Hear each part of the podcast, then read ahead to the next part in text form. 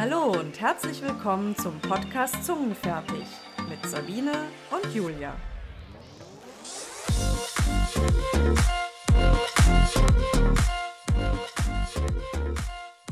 Ihr Lieben, wir machen heute was ganz Neues. Podcast Remote quasi. Ich sitze hier zu Hause in Leipzig und Julia sitzt bei sich zu Hause in Kelkheim. Wir sind via Zoom miteinander verbunden und bei Julia sitzt unser heutiger Gast. Sie ist mein persönliches Role Model. Ähm, sie ist Sprecherin von ARCO, dem LGBTIQ-Netzwerk der Commerzbank. Sie war letztes Jahr Platz 1 der Proud Performer Listen in der Kategorie Proud Voices. Und sie ist wahnsinnig engagiert in unserem Herzensthema, nämlich der lesbischen Sichtbarkeit. Ganz, ganz herzlich willkommen, Angela Andresen. Hallo, schön, dass ich da sein darf. Ich freue mich sehr, bei euch zu sein. Ähm, schade, dass ich dich jetzt heute live verpasse sozusagen und wir uns nur via Bildschirm sehen, aber das holen wir ja bald nach. Ja, ich freue mich drauf. Angela, du bist ja quasi die Commerzbank-Lesbe, kann man sagen. Wir haben festgestellt, wenn man beides googelt, findet man dich. Ja. Du bist wahnsinnig engagiert, aktiv, vernetzt. Ähm, warst du eigentlich immer schon so? Ja, also ich denke, das fing schon sehr früh bei mir an. Also seitdem äh, ich, glaube ich, so meine Volljährigkeit hatte und machen durfte, was ich wollte, ähm, habe ich auch immer geguckt, dass ich äh, viel Netzwerke, viel ähm, aktiv bin im Bereich der Sichtbarkeit äh, in, in ähm, homosexuellen Kreisen, sag ich mal. Einfach weil ich fand, dass äh, es Sichtbarkeit bedarf, damit die Leute sehen, das kann jeden treffen, in Anführungszeichen es ist möglich, dass auch die Tochter von nebenan eine Lesbe ist. Wann hast du dich denn eigentlich geoutet? Ich glaube, wir haben darüber noch nie gesprochen, so direkt. Wie war denn das? Wahrscheinlich nicht. ähm, ja, ich war sehr jung. Also tatsächlich, äh, ich habe, ich hätte wahrscheinlich von Anfang an in meinem Leben wissen können, dass ich lesbisch bin, wenn ich gewusst hätte, dass es sowas wie lesbisch sein gibt. Also ich bin tatsächlich in einem kleinen Ort groß geworden, in der Nähe von Hamburg. Und dort gab es schlichtweg für mich keine greifbaren Lesben, als ich, als ich groß geworden bin. Und ich, äh, also meine Eltern haben jetzt auch nicht irgendwie mich RTL nachts schauen lassen oder so. Ich wusste wirklich nicht, dass es äh, Lesben gibt. Und erfahren, dass es was anderes gibt als Mann und Frau, habe ich mit 13 im Sexualkundeunterricht. Bin auch direkt nach Hause und habe zu meiner Mama gesagt, ich hatte ja schon meinen ersten Freund, deswegen konnte ich nicht lesbisch sein und bin nach Hause und habe gesagt, Mama, ich glaube, ich bin bisexuell. wow, mit 13. Mit 13, genau. So hat meine Mutter auch reagiert. Sie hat erst mal gelacht und hat gesagt, das ist eine Phase, das kann vorkommen, das geht wieder weg, mach dir mal keine Sorgen. ja. Sehr beruhigend. Mit 15 habe ich äh, ihr dann gesagt, Mama, du hattest recht, es war nur eine Phase ich habe es nicht so mit den Jungs. Und ähm, seitdem, seitdem betitel ich mich halt als lesbisch und ähm, habe mich da auch gefunden. Es hatte halt erst bei der ersten tatsächlich auch aktiven Erfahrungen in Form mindestens eines Kusses äh, bedarf, ne? dass man das dann auch für sich näher definieren konnte. Aber ab dem Moment, wo ich dann meinen ersten Kuss bekam, wusste ich genau, ach, so soll sich das anführen, was immer alle beschreiben. Also ich hatte einen tollen ersten Freund und falls er das jemals hören sollte, er war grandios, er war wirklich toll, ähm, ein ganz toller Mann ähm, oder Junge damals eben, aber es war halt nicht das, was ich wollte, ne? muss man einfach dazu sagen. Aber für einen Mann war er bestimmt toll. Das ist doch eine positive Erfahrung, Sabine. Die hast du ja so ähnlich äh, erzählt in, in, im erst, in der ersten Folge unseres Podcasts. Allerdings dann mit 30. genau. Und wie hast du dann so deine ersten Schritte gemacht, Angela? Bist du dann so in, in die Szene, wie man so schön sagt? Ja, tatsächlich war das ja so ein kleines Problem. Ne? 15 Jahre alt, wie gesagt. Also ähm, noch nicht am Anfang so die Möglichkeit, ganz groß wegzugehen, weil Hamburg war auch ein Stück von meinen Eltern noch weg. Ähm, also habe ich tatsächlich mal geguckt, was kann ich machen. Und wir hatten tatsächlich, als ich 15 war, ich bin ja nun auch nicht mehr ganz so jung, wir hatten zu Hause noch kein Internet. Das heißt also, so etwas war für mich nicht greifbar und gab es nicht. Ähm, ich habe mich wirklich hingesetzt mit den gelben Seiten von Hamburg und habe dort geguckt, ob ich irgendetwas finde, dass es einen Treffpunkt gibt oder so. Bin dann auch fündig geworden. Ähm, allerdings, äh, das, das hieß damals die Location äh, Die Frauenkneipe mhm. in Hamburg. Und wenn man sich mal vorstellt, dass ein 15-jähriges Mädchen das als ersten Schritt in ihre lesbische äh, Schiene äh, macht, das ist eine doofe Idee alleine. ja, also, ich war da, die Frauenkneipe, genau. Ja, das ist, ich, ich finde es sowieso schwierig, in dem Alter alleine irgendwo hinzugehen, ähm, überhaupt und sich zu trauen. Ja. Ja, also ich habe es mhm. auch tatsächlich fünf Minuten in dem Laden ausgehalten, bevor ich wieder rausgegangen bin. Zehn Minuten wohl bemerkt, hat erstmal schon die Diskussion mit der Türsteherin gedauert, dass ich ihr erklären konnte, ich will da wirklich rein, weil sie mich schon aufhielt. Ich meine, ich hatte damals, ich war schon sehr groß gewachsen, ich war schon 1,75, ich war schon voll ausgereift körperlich. Dadurch sah ich auch schon sehr viel älter aus. Also ich hätte als 18 durchgehen können. Und wusste das auch, dass ich älter aussehe. Und dann hatte ich mich halt total aufgedonnert, ne? Minirock, hohe Stiefel und damals noch so ein Mäntelchen, was so fast so lang war wie der Minirock und mich total aufgebrezelt und bin dann da halt hin. Und das, wie gesagt, vor eine lesbische Kneipe in den 90er Jahren. Und ich wusste halt nicht, wie Lesben aussehen oder dass ich da vielleicht nicht so reinpasse. Ich kannte ja nur die Hetero-Welt und in die passte ich super rein. Das war damals gerade so die Techno-Bewegung. da passte ich in meinem Outfit immer perfekt rein. ja, und äh, sie sagte dann nämlich zu mir äh, an der Tür Originalton, ähm, das ist heute nur für Frauen. Und dann also, äh, ja. Den Eingang wirklich versperrt. Und ich sagte, äh, ja, deswegen bin ich hier. Und dann sagte sie, Püppchen, das verstehst du falsch. hier sind nur Frauen drinne, da triffst du keine Männer. Und dann habe ich nochmal gesagt, ja, deswegen bin ich hier. Guckte sie mich an und sagte, nee, das ist wirklich nur für Frauen. Und ich weiß nicht, wo ich den Mut hergenommen habe, aber ich, ich habe ja eine laute Klappe und hatte das damals halt schon, habe mir damals dann an die Brüste gefasst und habe gesagt, ja, bin ich keine? Und in dem Moment musste sie lachen und hat mich reingelassen. Sehr aber gut. ich wusste dann auch, was sie meinte. Sie hätte eher nach dem Ausweis erst fragen sollen, wahrscheinlich.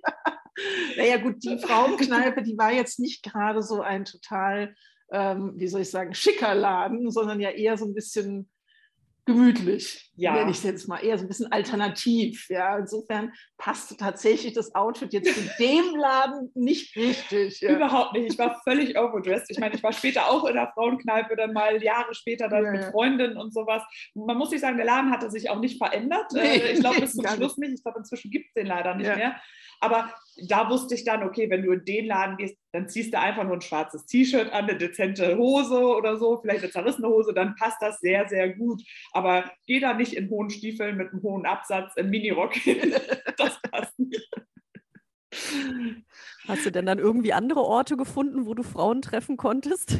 Das war tatsächlich sehr, sehr schwierig. Also tatsächlich habe ich dann eher dadurch, dass ich angefangen habe, mich Leuten anzuvertrauen, die ersten anderen äh, Leute, die auch Interesse hatten, ähm, in meinem Umfeld wahrgenommen und festgestellt.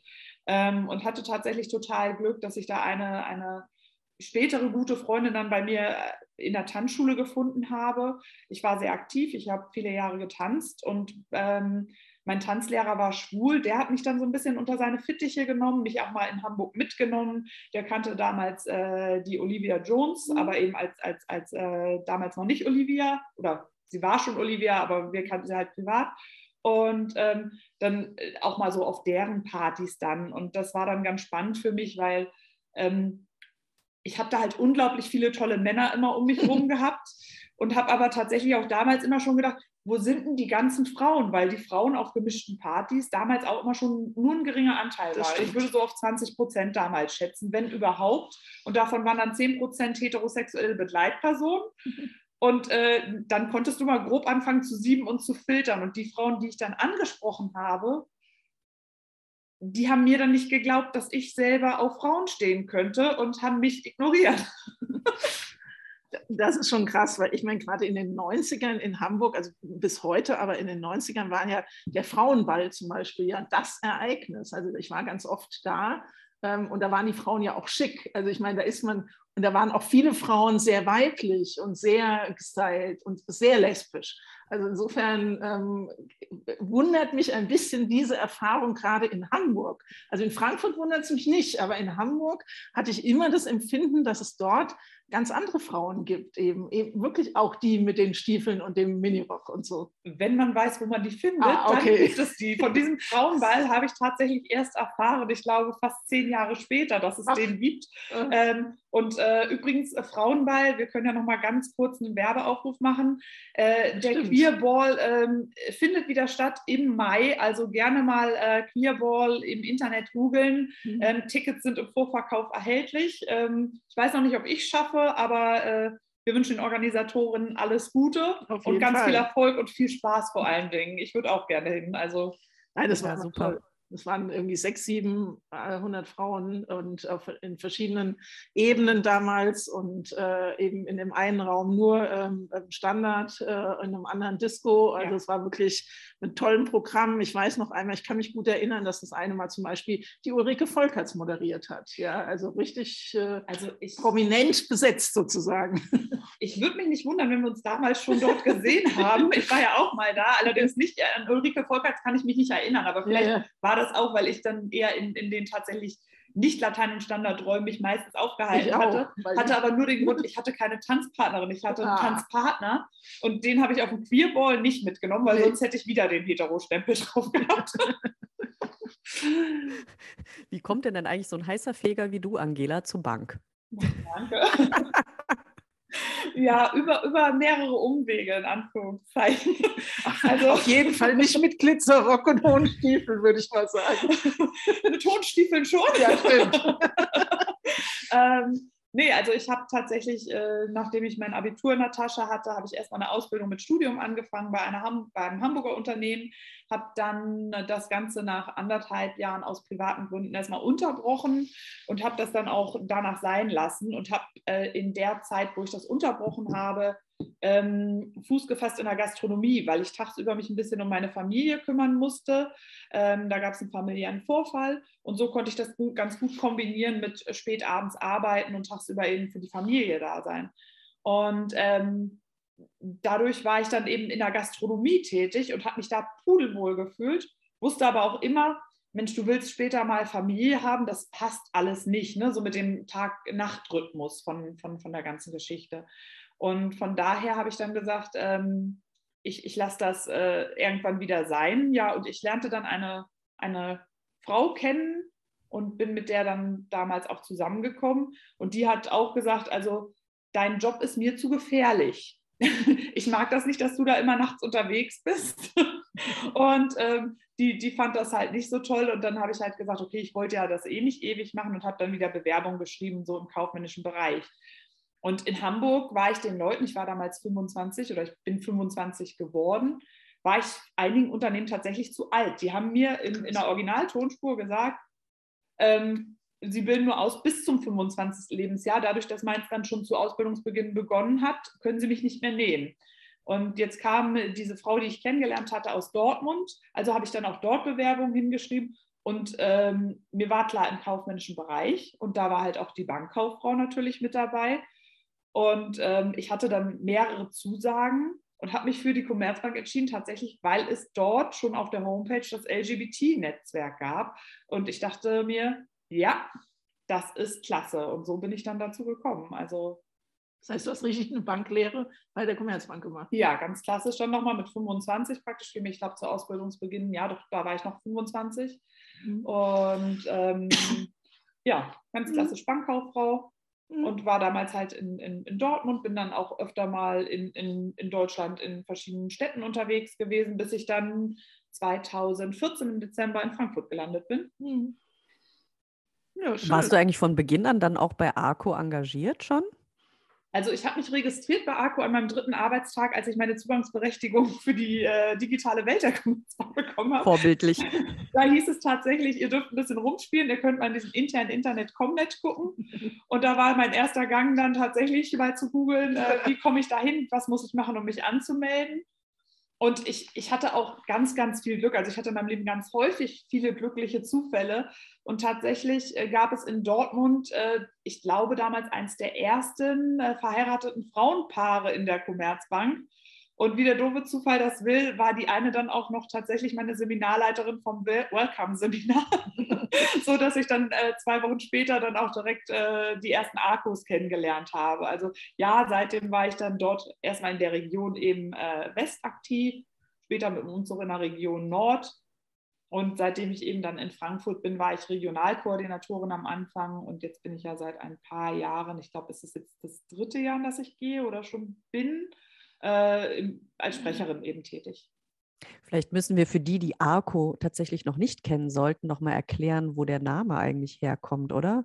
Ja, also ähm, ARCO kommt von der Commerzbank und viele Leute vermuten immer, dass da das Co herkommt. Das ist tatsächlich mitnichten so, ähm, sondern das ist ein glücklicher Zufall. Unser Gründungsvater hat einen sehr starken Bezug ähm, nach Spanien, der lebt auch heute in Spanien.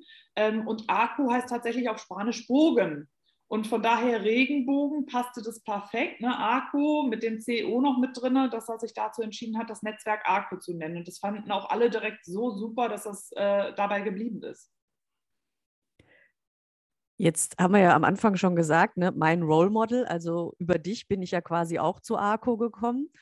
Und das hatte ja auch eine besondere Geschichte, weil dieses Thema, was wir hier ähm, auch in den Mittelpunkt stellen, das Thema lesbische Sichtbarkeit, und du hast es vorhin ja auch schon gesagt, ne? es ist, war schon damals irgendwie, äh, waren zu wenig Frauen irgendwie da. Und wann hast du das denn auch gemerkt in dem Netzwerk?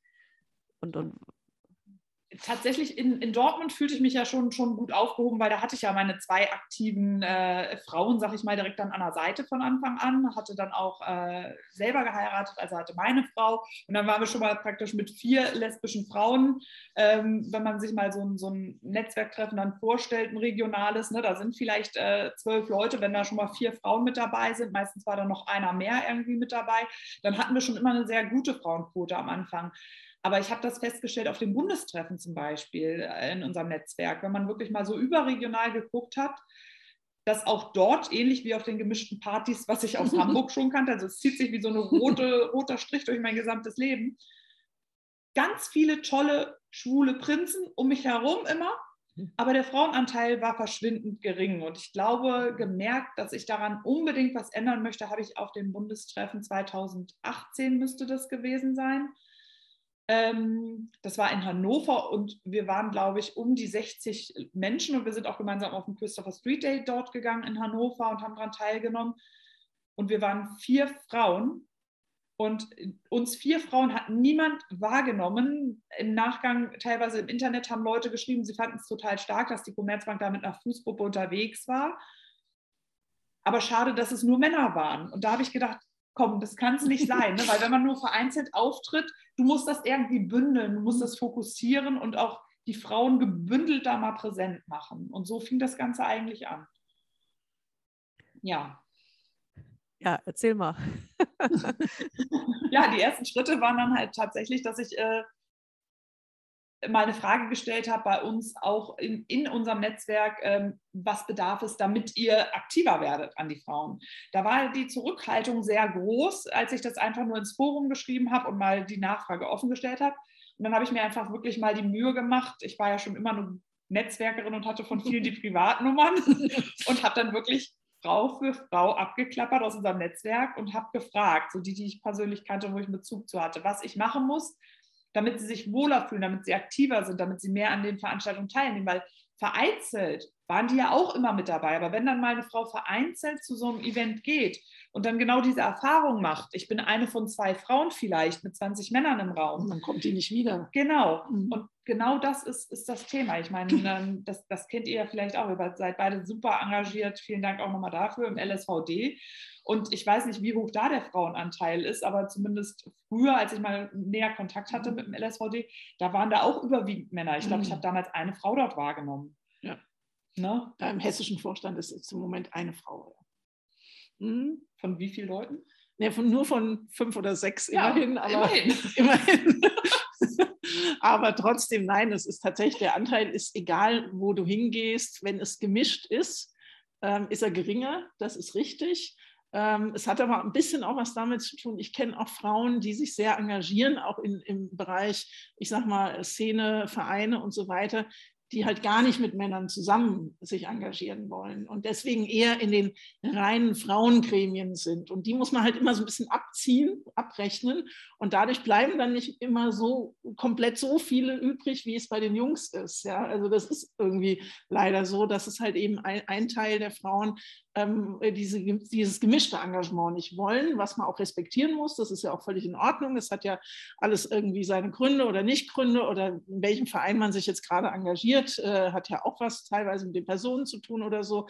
Aber ähm, die muss man halt leider immer im Hinterkopf mitrechnen. Und das ist dann das Problem, wenn du gemischte Verbände hast, hast du meistens mindestens 60, 70 Prozent Männer, wenn du Glück hast. Wenn du Pech hast, sind es 80, 90. Ja, ich meine, die sind lieb und nett und toll, dass ich sie sich engagieren. Sagen, Pech ja? müssen wir hier mal ja, ja, Also genau. wir sind super dankbar auch für jeden schwulen Mann, der nach außen steht und genau, äh, dir genau. Präsenz zeigt. Wir wollen das überhaupt nicht unterbinden. Nein, wir nein. wollen euch nur nacheifern, Männer. Ne? Fühlt euch da bitte nicht ausgeschlossen. Nein, nein, auf keinen Fall. Im Gegenteil. Also ich, ich bin da ja auch in einigen Netzwerken, wo ich mich mit, mit den Jungs auch privat sehr gut fühle. Aber äh, es ist halt nur schade, weil es eben manche Frauen abschreckt, ja, die gerne halt eben zumindest mehr Frauen dabei hätten und sich wohler fühlen würden, wenn eben mehr lesbische Sichtbarkeit da ist. Ja. Genau. Und da haben wir praktisch äh, dann, dann angefangen, ne? wo, wo dann ja auch irgendwann glücklicherweise dann du relativ schnell, Sabine, mit dazugekommen bist bei uns. Also wir haben dann erstmal in Frankfurt halt die Frauen gefragt und da kam ähm, die, die Sonja, die ist inzwischen die dritte ARCO-Sprecherin im Bunde, denn ich habe es tatsächlich mit euch geschafft, 50 Prozent Frauenquotenanteil in unserem Sprecherkreis, also in dem obersten Gremium praktisch unseres Netzwerkes, äh, inzwischen platzieren zu können und bin dafür mega dankbar. Und das zeigt, dass es, ja, es ist ein, ein längerer Weg, aber es trägt Früchte. Ähm, einfach weil umso mehr Frauen wir sind, umso wohler fühlen sich die Frauen. Ne? Das mhm. ist einfach so. Genau. Und die genau. Sonja kam aber damals dann, als ich sie angesprochen hatte, mit der Idee um die Ecke und sagte, Mensch, ich habe ein Kind und ich kann einfach abends, wenn Stammtisch oder sowas sind, ich kann da einfach zeitlich nicht. Können wir nicht mal mittags was machen? Ich bin sowieso den ganzen Tag auf der Arbeit und vielleicht könnte man mal was mhm. in der Mittagspause machen. Und dann habe ich gesagt, ja, warum nicht? Das probieren wir jetzt einfach aus und ähm, habe dann einfach mal eingeladen in Frankfurt zu einem äh, Lunch auf dem Marktplatz. Und ähm, da haben sich dann auch spontan direkt, ich glaube, acht oder zehn Frauen angemeldet und ähm, waren ganz, äh, ganz angetan davon. Und dann haben wir gesagt, ja, dann machen wir das jetzt nochmal, ne? so einen Monat später. Und ähm, ich hatte dann die äh, Jo, die damals Sprecherin von der Deutschen Bank war, mit der ich Privatkontakt hatte, der davon berichtet. Und dann sagte sie, auch, können wir da nicht auch mitmachen? Das wäre auch voll was für, mhm. für uns. So, dann habe ich also dann die Deutsche Bank mit dazu eingeladen beim zweiten Mal. Dann waren wir wieder eine kleine, feine Gruppe Frauen. Und ähm, so haben wir das dann eben, ja, oder hat sich das angefangen mhm. zu entwickeln. Ja, und dann kam, wir wissen es alle, das böse Virus um die Ecke. Und dann kam Corona und dann war natürlich nichts mehr mit im Büro arbeiten, dann war nichts mehr mit Marktplätzen. Und ich konnte das natürlich auch in unserem Netzwerk nicht verantworten, dass ich dazu ein Treffen aufrufe, äh, während man ja am Anfang noch gar nicht wusste, wie geht es weiter. Ne? Also tatsächlich, wir haben dann direkt äh, im, im März äh, mhm. das Ganze dann eingestellt, 2020 war 2020, ne? Ja, ja, ja man muss echt schon immer wieder überlegen, aber ja, ja, leider, leider im März 2020, da war der erste Lockdown am 13.03. fing es an. Genau, und unser Stammtisch wäre turnusmäßig immer Ende des Monats gewesen und den habe ich dann direkt schon an, abgesagt, obwohl da noch gar nicht komplett irgendwie alles so, so bekannt war. Aber wir haben gesagt, sicher ist sicher. Ähm, ja, und dann haben wir ja angefangen, im Netzwerk auch vieles auf digital umzustellen. Und dadurch sind wir dann ja auch so ein bisschen mehr noch mit in Kontakt gekommen, muss ich sagen, Sabine. Ja, äh, wir kennen uns nur digital seit zwei Jahren. das ändern wir bald. Ja, das, das ist wirklich spannend, weil ich frage mich immer noch tatsächlich, wie wird das sein, wenn sie mir mal gegenübersteht? Ich, ich empfinde sie immer als einen sehr großen Menschen, muss ich sagen. Vielleicht, weil ich auch ein bisschen zu dir aufschaue. Nicht nur, nicht nur du hast ein Role Model, aber ich finde, du machst das, du machst wirklich viel. Du bist inzwischen auch eine Netzwerksprecherin. Du machst beim LSVD Sachen. Du hast da in deinem Verein mit den Queer Kids schon ganz tolle Sachen gemacht. Also machst wirklich viel. Von daher ne, ich glaube, wir, wir begegnen uns da komplett auf Augenhöhe. Ähm, und deswegen, ich empfinde dich immer so als wirklich große Person und bei mir ist das dann im Geiste auch groß. und ich weiß ja aber von dir oder vielmehr von, von deiner Freundin schon, dass du kleiner bist. aber also, nicht viel. Also, nicht nein, viel. nicht viel. Aber das wird bestimmt dann auch nochmal ganz witzig, wenn man sich da wirklich gegenübersteht und sich dann mal so fast auf Augenhöhe endlich sieht. Aber ich freue mich sehr drauf. Genau, es gibt ja einen besonderen Anlass, warum wir uns äh, sehen. Ja. Ähm, vielleicht müssen wir noch kurz äh, berichten, wie es dazu gekommen ist. Also, weil die letzten zwei Jahre, also das letzte Jahr eigentlich, ne, war ja dann wirklich rasant in der Entwicklung. Ja, genau. Also wir haben dann tatsächlich, äh, nachdem Sabine dann auch mit dazu gestoßen ist, ähm, haben wir dann gesagt, so mit den Lunches, wir können das noch nie wieder verantworten, aber wir hatten dann erste digitale Erfahrung gesammelt 2020 im laufenden Jahr und haben gesagt, wir machen das einfach mal als Lunch digital. Wir machen mal ein Mittagslunch. Und weil wir das digital gemacht haben, haben wir gesagt, Mensch, wir kennen ja auch ganz viele andere Netzwerke. Wir arbeiten eng mit Crowded Work zusammen. Wir haben viele Kontakte in allen möglichen Richtungen. Wir laden bundesweit dazu ein. Und dann haben wir einfach mal aufgerufen zu einer virtuellen Mittagspause, zu einem Ladies Lunch äh, 2021 im Januar. Und wir hatten, ich weiß nicht, ich, ich weiß die genaue Zahl nicht mehr, aber es waren viele Anmeldungen, wirklich viele und haben ganz viel positive Rückmeldungen gekriegt, dass sich die Frauen gefreut haben. Ich glaube, beim ersten Mal Hast du die Zahl noch im Kopf? Ich glaube über 50. Ne? Also um die ja. 60. Ich hätte jetzt auch um die 60 gesagt. Um die 60, ja. ja. Mhm. Ähm, und das, also, das, das hat uns total geflasht. Ne? Und dann haben wir gesagt, okay, ähm, was wünschen sich die Frauen? Die Frage hatten wir doch auch, dort auch gestellt. Und dann hieß es ja, man möchte auf jeden Fall sich besser vernetzen und miteinander in Kontakt bleiben, weil das ganz vielen Frauen mhm. genauso ging wie uns. Das waren dann Frauen aus anderen Netzwerken, aus der Otto Group, von Porsche, Audi, MAN und, und, und, Volkswagen, ne? Deutsche Bank, ING, alles Mögliche mit dabei. Also es macht ja nicht nur die Commerzbank was. Und da müssen wir wirklich mal sagen, die, denen ging es genauso, allen Frauen. Und dann haben wir gesagt, okay, wir machen eine LinkedIn-Gruppe. Dann haben wir also taggleich, glaube ich, noch oder am nächsten Tag eine, äh, Link, eine nicht öffentliche LinkedIn-Gruppe gemacht, die LGBTIQ Business Ladies. Äh, nicht öffentlich aus dem Grund, dass auch nicht geoutete Frauen, wieder mal hier so ein kleiner Werbespoiler, in die Gruppe eintreten können.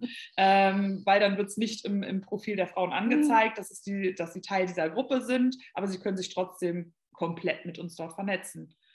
Ja, und im, im ähm, April hatten wir dann äh, gesagt, wir machen ein Event. Das wussten wir schon, ich glaube, das wussten wir schon Ende Januar dann, dass wir dieses Event auch machen werden zum Lesbian Visibility Day und wir machen einen Aufruf. Das Ganze war schon eine Idee, die entstanden war, auch vor Corona, die eigentlich auch als normale Veranstaltung geplant war. Und das mhm. haben wir mhm. dann einfach übernommen und haben das ausgefeilt. Dann sind wir losgelaufen und haben erstmal überlegt, wen möchten wir auf dem Podium sehen. Wir machen eine Podiumsdiskussion und gleichzeitig rufen wir an dem Tag mal alle Frauen, alle Frauen, die wir irgendwie kontaktieren können, über Vereine, über den LSVD, Proud at Work und, und, und auf, vor allem im beruflichen Kontext auch, also aus unserer Sicht, sich einfach mal zu präsentieren an diesem Tag und das nicht irgendwie einzeln und hey, ich bin lesbisch, sondern koordiniert über einen Hashtag und den haben wir genannt, du kannst das so schön formulieren, sprich es nochmal aus für uns. The L works out. Du sagst das so schön. ja, und dann hatten wir praktisch eine Vorlage entworfen in Form eines DIN A4-Schildes und das konnte dann ganz einfach jede Frau nehmen, hochhalten, sich damit ablichten und unter dem Hashtag und noch einigen anderen ähm, das praktisch online stellen. Und das gab eine viel bessere Resonanz, als ich gedacht hätte. Also ich habe gedacht, da machen vielleicht zehn Netzwerke mit A, drei, vier Frauen. Mhm. Aber es waren deutlich mehr Frauen, die ja. äh, genau das getan haben. Deswegen stand eigentlich für uns auch schon am Ende des Tages, ich glaube noch vor der Veranstaltung fest, das geht in die zweite Runde. Und da stehen wir jetzt. Wir haben den Lesbian Visibility Day nächste Woche. Genau, am 26. April. Und wir wollen da auch wieder ganz viele Frauen sehen mit dem Hashtag. Genau. Unbedingt. Also wir haben eine neue Vorlage. Ähm, wir haben jetzt noch das Wort Visibles mit eingebaut oder Visible.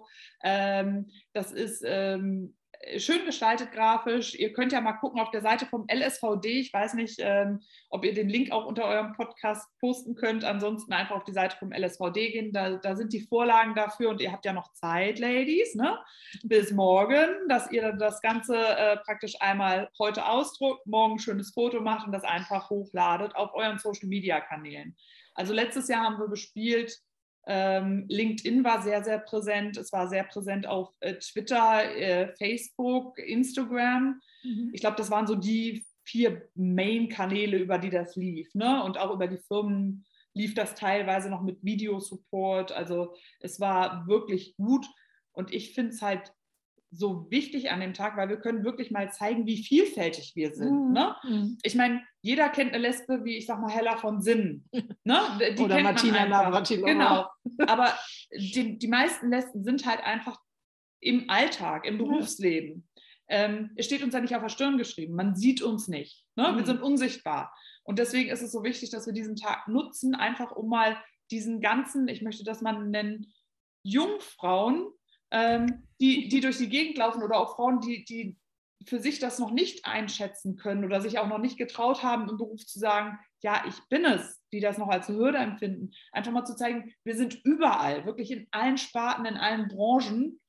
Ähm, es gibt uns, du siehst uns nur nicht. Deswegen ist auch dieser Tag so enorm wichtig, finde ich.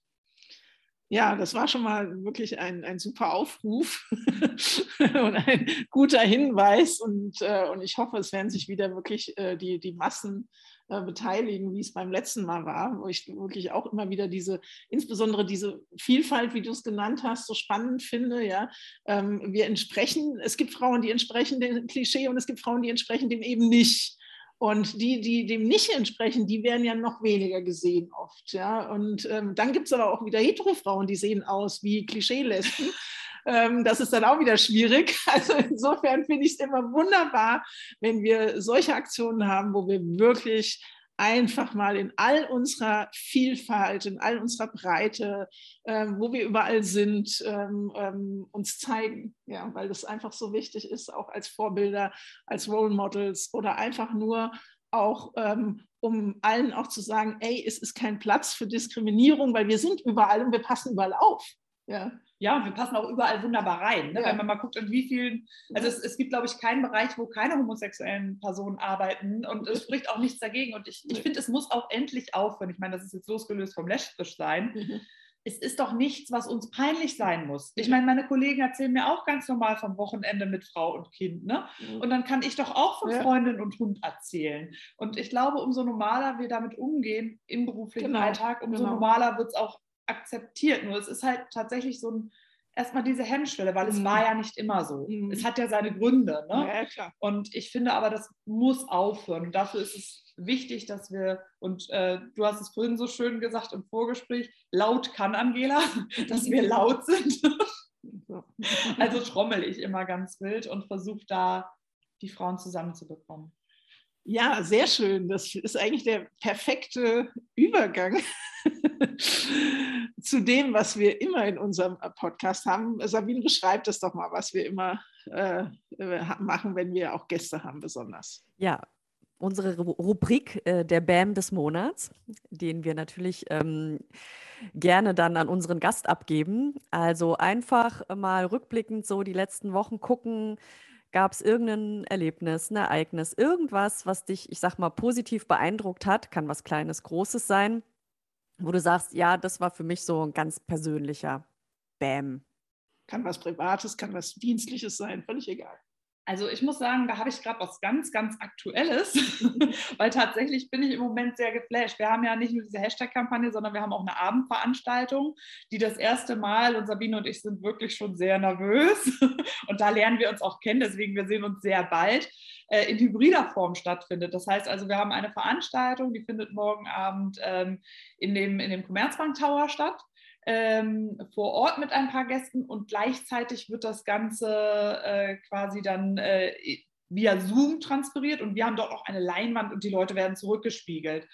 Und ich bin sehr geflasht, wie viele E-Mails da kommen, wie viele Rückmeldungen wir haben von Frauen. Ne? Ich meine, nicht jede Frau kann teilnehmen, aber ähm, gestern gerade auf der Arbeit, äh, also kamen bei mir die, persönlich die E-Mails an mit den an, an, äh, Anmeldungen. Und ich muss sagen, ich habe zwischendurch Sabine angerufen und habe gesagt, ich komme kaum noch dazu, die normalen Mails für meinen Arbeitsalltag mir rauszufiltern, weil ich tatsächlich im zwei bis vier Minuten Tag eine Mail gekriegt habe bezüglich dieses Themas. Ne? Und das ist natürlich, das flasht mich total und das zeigt uns auch einfach und das gibt einem auch wieder so einen Energieschub weiterzumachen ähm, oder weitermachen zu wollen, weil es gibt diesen Bedarf. Die, die Frauen möchten sichtbar sein, die möchten sich auch Vorbilder angucken, denn bei dem Event stellen wir ja äh, ganz wundervolle andere Vorbilder vor. Ähm, und dieses Jahr haben wir da fünf Podiumsgäste eingeladen. Wenn ich nochmal mhm. eben darf, kann ich das einmal erwähnen. Also wir haben mit dabei die äh, Mirjam Meckel, wir haben mit dabei äh, die Biene, äh, die man vielleicht kennt von Princess Charming. Wir haben mit dabei äh, die Ricarda, äh, das ist eine Podcasterin mit dem Podcast Busenfreundin, hier mal in Fremdwerbung. Vielmehr, die hat jetzt ja gerade unterbrochen oder erstmal aufgehört. Das heißt, euch gehört das Feld. Wir sind solidarisch. Wir sind auch solidarisch. Dann haben wir noch mit dabei die Kerstin Bramberger und äh, die Kerstin Mahler. Katrin Mahler-Walter. Siehst du? ich und Namen, Katrin Mahler-Walter. Ähm, und die haben wir halt äh, live vor Ort dabei. Und ähm, zwei von denen, drei sind zugeschaltet digital. Das wird eine geniale Veranstaltung, weil wir da wirklich auch nochmal auf die einzelnen Frauen gucken können und einfach nur mal Frauen, die ihren Weg gegangen sind, zeigen mhm. können. Ganz normale Frauen, die sehr erfolgreich sind und lesbisch. Genau was sich nicht widerspricht. Nein, überhaupt nicht. Aber man sieht sie nicht. Nein, man sieht sie nicht. Nein, aber ich meine, da kann man ja nochmal als, als Schlusssatz sozusagen zu dem ganzen Thema auch sagen, es gibt nun mal genug Studien, die sagen, wenn ich out an meinem Arbeitsplatz bin ähm, und äh, ähm, arbeite ich besser. Also wenn ich da sein kann, wenn ich sein kann, wer ich bin, wenn ich authentisch sein kann, wenn ich glücklich sein kann, wenn ich einfach ganz normal sein kann, dann arbeite ich besser. Also insofern ist es ja auch so, dass deswegen ja auch Unternehmen endlich auf die Idee gekommen sind, das auch zu unterstützen, die Netzwerke, weil sie einfach sagen, ey, wir wollen glückliche, zufriedene ähm, ähm, Kolleginnen und Kollegen, Mitarbeitende, weil die arbeiten einfach dann auch besser. Ja? ja. Und insofern, ähm, genau, ist das deswegen auch so wichtig, dass wir uns gegenseitig motivieren, weil wir dann an unseren Arbeitsplätzen auch glücklicher sind und sowieso überhaupt glücklicher. Ja, ich sag mal, mehr geht nicht. Amen. Nein, bei uns heißt es immer, es geht um was, Sabine? Um Liebe. Genau, einfach um Liebe. Wunderbar. Herzlichen Dank, liebe Angela, dass du bei uns warst heute. Sehr, sehr gerne. Es war wunderbar und ähm, wir blicken nach vorn zum Lesbian Visibility Day.